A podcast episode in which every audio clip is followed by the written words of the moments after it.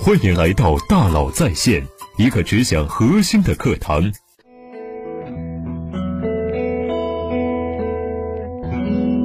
你好，欢迎来到大佬在线。当今企业之间的竞争啊，不是产品之间的竞争，而是商业模式之间的竞争。这是彼得·德鲁克的一句名言。我们每个人或许都有被大数据杀熟的经历，比如逛街时，你在店里看见一件喜欢的衣服，经过试穿和讨价还价之后，最终成交。你满心欢喜的带着衣服走出商店，这时看到有人从店中出来，和你买的是同款，你随口问了一下最终价格。本来欢喜的心，却瞬间变得不舒服起来。同一件商品卖给你和别人的价格居然相差数百元，这个时候，店长的经验就是一套大数据。同样的情况也出现在订酒店、机票等场景之下。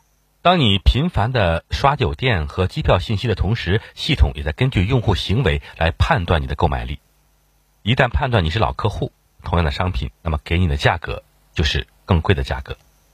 更有甚者，在你买票的时候，自动默认加上二十元保险费用。当你发现取消，想重新购买时，却发现一直购买失败，提醒你票量不足。而你同时更换平台购买时，却发现一次就购买成功。本来是铁杆用户的你，多次看到这样的价格差别和不可描述的区别对待之后，最终不得不愤而弃勇。当矛盾发生的时候，往往意味着背后隐藏着商业需求。那么，有没有企业反其道而行之呢？比如说，大胆的把定价权利交给用户，重构生态价值链。其实还真有企业尝试这种策略，发明了全新的颇具特色的商业模式，并且在短时间内迅速拿到了上亿美元的融资。在这些早期投资人中啊，甚至有微软的联合创始人包罗·艾伦这样的重量级人物。这家公司就是美国最大的在线订票旅游公司。某一天，创始人保罗·艾伦突发奇想：住宿的价格怎么能让酒店来定呢？应该让用户来定价。于是，他开创了一个全新的商业模式——自定价系统。这种模式允许消费者就某种商品或服务报出自己愿意支付的价格。举个例子，传统销售渠道的酒店价格大多是固定的、已知的，但是在销售过程中啊。尤其是在淡季，总会有一部分房间未能售卖出去，但酒店每天的支出运营成本是固定的，那么未曾售出的房间就会损失一份收益。当商品的使用价值具有时效性时，其使用价值随着时间的推移而变小，理论上在七点点终结就不再具有使用价值。例如飞机起飞后，或者空房客到凌晨就失去了使用价值。但如果为了及时售出而降价销售，从长远角度来看，则不利于品牌形象和价格恢复。这家公司提供的销售模式，则通过闲置资源的再整合来达到盈利，从而在增加酒店等供应商销售的同时，来满足各方需求。比如说，我今天飞到了纽约，跟朋友一起在曼哈顿吃晚饭。曼哈顿的五星级酒店假设是六百美金住一晚。我吃饭的时候拿出手机，打开这家公司的在线订房系统。出价两百美元住五星级酒店，这个时候酒店估计不会搭理我，但是没关系，我一边吃一边等。到九点钟的时候，可能就有酒店搭理我了。如果还是没有酒店搭理我，那我就继续等，等到十点钟。很多酒店对于今晚没有空房就比较确定了。衣服的库存今天卖不完，可以明天打折继续卖。酒店的库存跟衣服的库存完全不一样，一旦过了晚上十二点，房间的库存。就要彻底清零了，所以到晚上十点，他基本确定了今晚有空房间之后，就有可能接下两百美元住一晚的订单，这至少比房间空在那里要好得多。这家酒店决定等到晚上十点在接这类订单，旁边的五星酒店就想，我提前两分钟接这个订单行不行？这样一来，准备十点接单的酒店就无单可接了。他在想，我到底什么时间？能够确定这个房间会空的，最终他可能是九点半就接单了。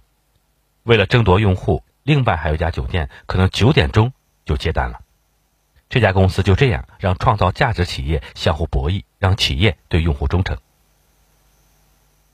从酒店渠道的代理人变成用户利益的守护者，他因此取得了巨大成功。